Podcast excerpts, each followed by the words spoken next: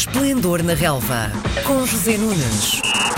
José Nunes, olá, bom dia. Bom dia, João. A Liga Portuguesa estreou com um, Benfica a ir a Famalicão na sexta-feira. Uh, as águias começaram logo com o pé no acelerador, uh, foram vencer por 5-1. O, que é que a equipa do Benfica fez para ter este resultado tão diferente daquele que tinha tido contra o PAOK na pré-eliminatória da Liga dos Campeões?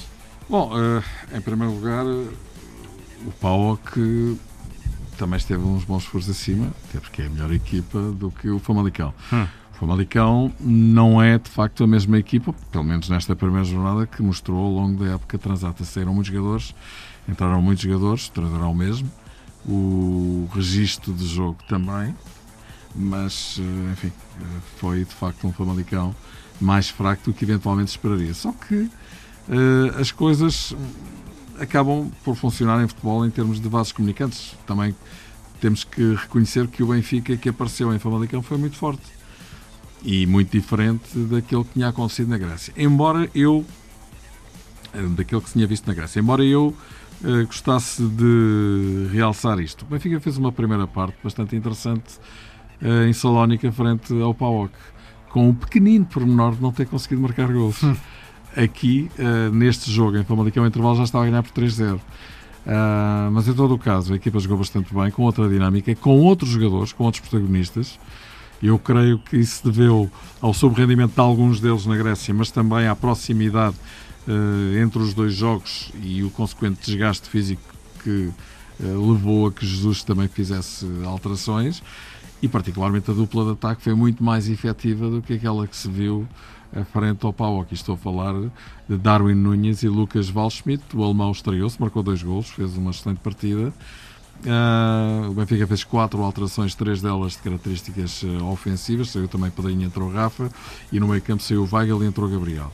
E o que é facto é que o Benfica não deu hipótese, indiscutivelmente fez um bom jogo e Jorge entrou com o pé direito no campeonato depois de ter tido uma terça-feira uh, foi uma autêntica desilusão, não é? Um, o Sporting não chegou a jogar com o Gil Vicente no sábado. Houve uma série de casos de Covid-19 em ambas as equipas e a decisão final foi que o jogo tinha de ser adiado. Vão jogar daqui a três semanas, uh, entre 12 e 16 de outubro. A dúvida é agora quem é que o Sporting vai pôr a jogar na, na quinta-feira com, com o Aberdeen. Pode acontecer uma situação limite, na qual eu não acredito e, obviamente, e acima de tudo, ninguém deseja aqui é o Sporting nem sequer chegar a jogar e ser eliminado. Já há precedentes, já aconteceu isso com outras equipas uhum. na, na, Liga Europa, um, nas competições internacionais, portanto vamos esperar que tudo corra bem. Para já as notícias são positivas do ponto de vista em que os testes de ontem não revelaram nenhum caso positivo. O Sporting está numa bolha em Lagos, uh, bem distanciado uh, da Academia de Alcochete, uh, no sentido de regressar na quarta-feira para jogar na quinta. Aparentemente as coisas estão no bom caminho, mas evidentemente é uma situação preocupante e que vai preocupar todas as equipas, porque este adiamento do Sporting Gil Vicente, coincidência impressionante, quer dizer, uma e outra equipa com surtos de Covid, justamente as duas que iam. Só se estragou uma casa, nesse caso. Exatamente. Por outro lado, pode-se dizer que se nenhuma delas ganhou nesta primeira jornada, também não perdeu nem empatou. É? Mas, uh, fundamentalmente, aquilo que está em causa é que o Sporting, uh, evidentemente, teve este revés deste ponto de vista. Era um jogo em casa, era o primeiro jogo oficial, agora o primeiro jogo oficial vai ser logo contra o Aberdeen, no caso se realizar isso, seguramente que vai. Competições europeias, precisa daquele dinheiro também. Sim, mas repara, há muito mais risco do que ir já com o jogo feito, em casa, onde seria favorito, à partida, frente ao Gil Vicente, uma equipa boa, mas em todo o caso, uh, creio que o facto deste jogo não ser realizado penalizou seriamente os interesses até desportivos do Sporting mas eh, isto pode acontecer e ser replicado noutras ocasiões, com outras equipas, com outros jogos. Recordo que já houve jogos adiados também da segunda Liga. Eh, a primeira jornada do campeonato começou assim. Eh, vamos esperar que não existam outras novidades desagradáveis, mas não estou seguro, como ninguém estará, que isso não possa acontecer. Ficamos com o jogo grande da jornada para falar no sábado à noite no Estádio do Dragão, Porto Braga. Os campeões nacionais passaram o teste com um 3-1 é um resultado que bate certo com o desempenho das duas equipas? A vitória do Porto, na minha opinião, é justa. talvez tangencial, fosse o resultado mais ajustado. Mas isso em futebol é absolutamente irrelevante. muitas vezes nem sequer a justiça impera, neste caso bateu certo, o Porto foi mais forte, ganhou.